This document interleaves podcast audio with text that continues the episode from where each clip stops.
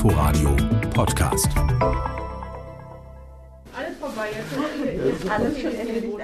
Es ist kurz vor der Mittagspause in der Praxis von Jakob Maske im Schöneberger Norden zwischen Winterfeldplatz und Park am Gleisdreieck.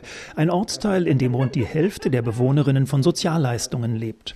Maske hat einen Zopf, statt eines weißen Kittels trägt er Jeans. Seit fast 25 Jahren ist er Kinder- und Jugendarzt. Ihn hat überrascht, wie stark sich die Pandemie auf die Gesundheit seiner Patienten ausgewirkt hat. Also das, was wir im Moment sehen an Kindern, Gewichtszunahme, psychiatrischen Anhäufung von psychiatrischen Erkrankungen, Zunahme der Bildschirmzeit etc. etc. Das haben wir so noch nicht erlebt. Maske, der auch Sprecher des Verbands Berliner Kinder- und Jugendärzte ist, erlebt immer häufiger Kinder, die im Lockdown zu Bildschirmhockern geworden sind. Ihre Eltern waren überfordert oder nicht in der Lage, den Kindern andere Impulse zu geben. Also das äh, häufigste, was wir hören, wir haben Fußball mit dem Computer gespielt äh, oder ähm, wir haben eben äh, an der Wii uns bewegt, ja, an der Spielekonsole und das eben nicht, weil da Schule gemacht wird, sondern weil sie vermehrt spielen. Wir sehen Kinder, die weitaus mehr als zehn Stunden am Tag vor Bildschirmen sitzen und ihren Tag-Nacht-Rhythmus verlieren etc. Das sind alles Folgen dieses Lockdowns und der Nichtbeschulung.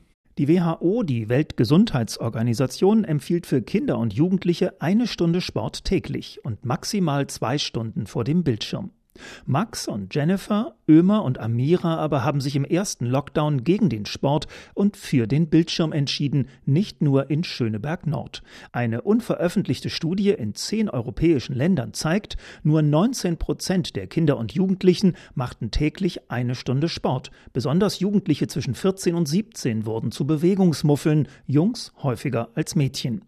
Die Folgen erlebt Jakob Maske in Schöneberg Nord seit vielen Wochen. Viele Kinder und Jugendliche haben deutlich zugenommen, in Einzelfällen bis zu 30 Kilo. Das liege auch daran, sagt er, dass das Schulessen so lange ausgefallen sei. Für viele Kinder aus sozial benachteiligten Familien sei das die einzige gesunde Mahlzeit am Tag gewesen. All das wird Folgen haben, fürchtet er. Also wir sehen zum Beispiel, dass Kinder auf dem Spielplatz normalerweise in der Kita oder auch ganz normal auf dem Spielplatz das Balancieren lernen, sich zu bewegen lernen und ähm, dass das im Moment sehr in den Hintergrund tritt.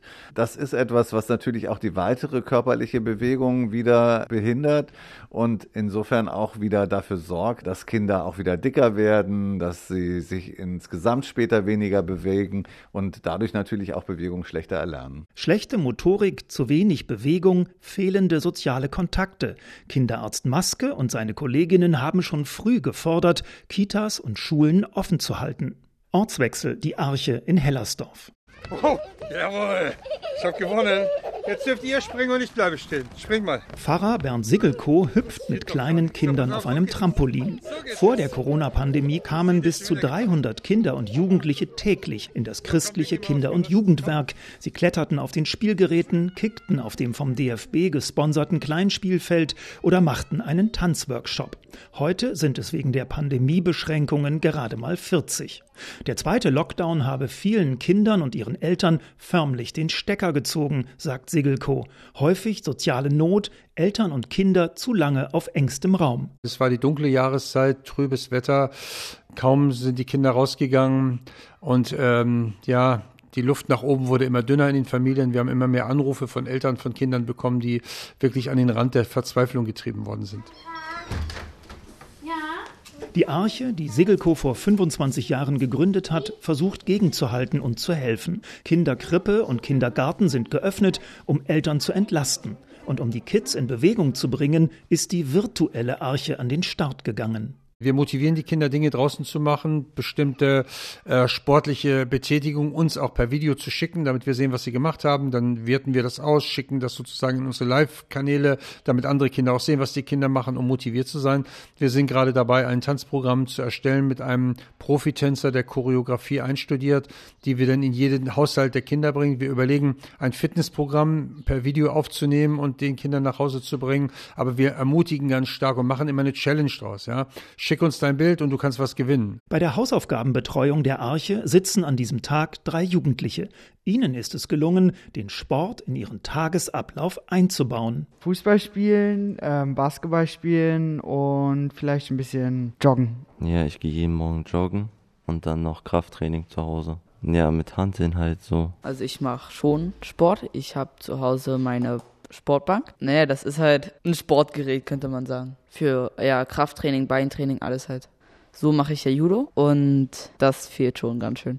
Andere Archekinder aber waren während der Lockdowns mehr online als auf dem Fußballplatz, haben stark zugenommen. Viele Eltern waren mit ihrer neuen Rolle, nicht nur den Deutsch und Mathe, sondern auch noch den Sportlehrer zu ersetzen, völlig überfordert.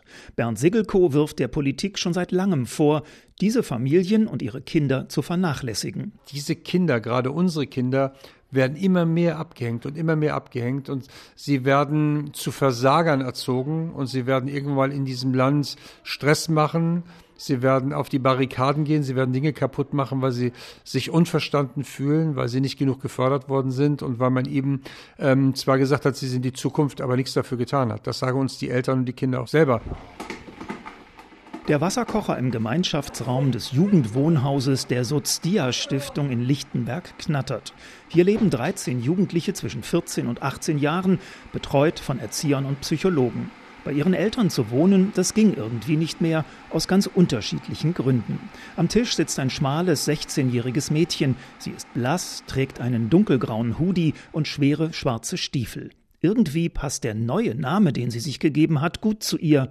Grey, grau. Ich bin hier, weil ich psychisch momentan bei meinen Eltern zu Hause nicht klarkomme und es mir ja nicht so gut geht und deswegen bin ich hier, ja, seit ungefähr einem Monat. Früher hat Gray Handball gespielt, ist gerudert und hat Wing Zung gemacht, eine chinesische Verteidigungssportart. Aber schon vor Corona hat sie mit dem Sport aufgehört. Bewegung sieht bei ihr jetzt so aus. Nee, ich gehe mit Freunden einfach draußen, also halt spazieren oder sowas. Und das reicht dann auch. Wo gerne? Mm, Warschauer Straße und Alexanderplatz. Ist ja Natur pur. nee, es geht ja eher um das Draußensein, dann anstatt mal rum, irgendwo rumzuhocken und dann. Aber es ist halt einfach näher und Natur ist auch nicht so mein Favorit. Alle diese Jugendlichen hatten schon vor Corona Probleme, seelische zum Beispiel oder eine geistige Beeinträchtigung, Probleme mit Drogen oder der Polizei. Ihre größte Challenge ist es, etwas regelmäßig zu tun. Aufstehen, Zähne putzen, Schule, kochen, selbstständig leben. Sport zu treiben, gar Mitglied in einem Verein zu sein, das ist nicht ihr Ding, erklärt Erzieher Michael Hiller, der das Jugendwohnhaus leitet. Die haben nicht solche Strategien für sich zu sagen, ich, ich müsste eigentlich mal raus an die frische Luft, ich müsste mich jetzt eigentlich mal bewegen gehen, ähm, sondern das dreht sich dann oftmals hier im Haus und müssen sie halt eben animiert werden, überhaupt irgendwas zu machen. So weiß ich auch gar nicht, ob viele für den Verein geeignet sind bei uns. Wenn ich jetzt von regelmäßigen Trainings ausgehe, wir müssen die regelmäßig erinnern zum Aufstehen, zum Schule gehen. Also da müssen wir schon sehr dicht dran sein. Während andere Jugendliche den Sport vermissen, empfinden antriebsarme Jugendliche die Lockdowns eher als Entschleunigung, als einen bequemen Zustand, vermutet Tiller, der hier seit elf Jahren arbeitet und versucht immer wieder, das zu ändern. Den einen oder die andere lockt er schon mal auf den Bolzplatz. Auch Angebote wie Yoga gibt es, aber Bewegung aus eigenem Antrieb häufig Fehlanzeige. Fazit, wer vor der Pandemie gut dastand, wer im Elternhaus Strukturen erlernt hatte und sich in seiner Familie wohlfühlte, der kam ganz gut mit den Einschränkungen klar. Aber die meisten Kids brauchen dringend wieder Sport in der Schule und in Vereinen. Mehr Sport, als die Lockerungen vom 7. März erlauben. Inforadio Podcast.